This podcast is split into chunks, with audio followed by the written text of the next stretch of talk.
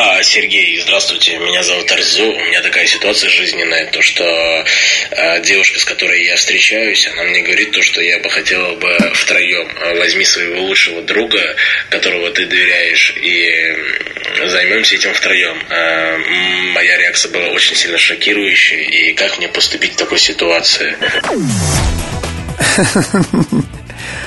Наконец-то мы переходим к моей любимой теме – секс.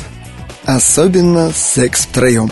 Да, я признаюсь, у меня такой опыт был, и, признаюсь честно, мне не понравилось. Мне не понравилось, потому что всегда ты на что-то отвлекаешься.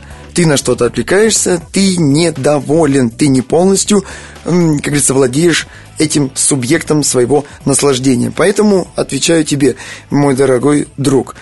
С одной стороны, это прикольно, то, что ты вот там с девушкой, она говорит, давай возьми своего друга, но это, это ради хайпа, ради прикола, да, круто, классно. Самое главное, у тебя какие-то все вопросы направлены с девчонками, у тебя проблемы с девчонками, но ты как раз правильно обратился ко мне. Э, пойми, что ты хочешь с этой бабой делать. Что ты хочешь, если просто развлекаться, да блин, ну, ты почему мне не позвонил, кстати? Почему? Все ты какого-то друга, тебе какая-то баба предлагает секс втроем, а ты меня не позвонил? Блин, ну ты даешь.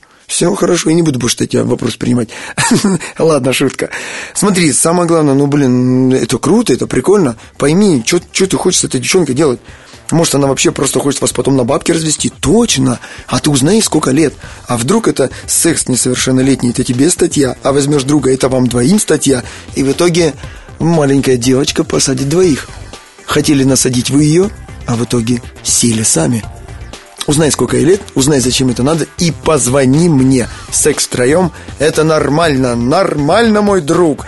Не пиши мне больше такого. Yeah.